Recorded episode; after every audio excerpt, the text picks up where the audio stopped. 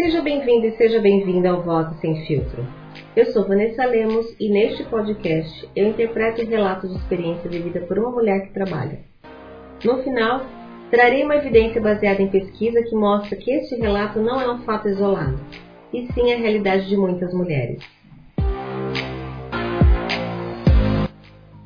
Fui apontada pelo comitê de sucessão da empresa que agora eu sou a backup do meu gestor e na próxima oportunidade eu serei promovida.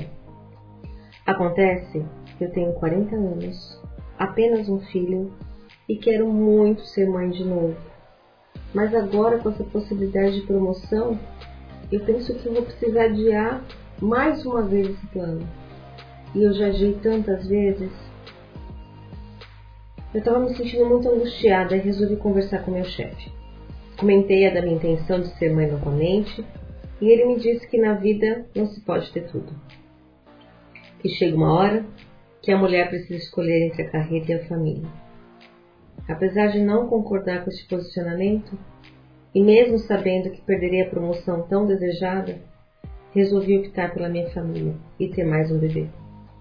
Provavelmente serei demitida depois da licença, mas sinceramente, não importo mais.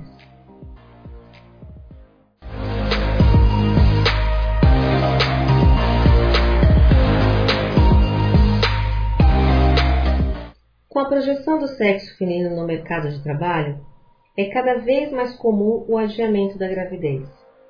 Segundo dados do IBGE, desde o fim dos anos 1990, o número de mulheres que se tornaram mães depois dos 40 anos aumentou em 88,5%.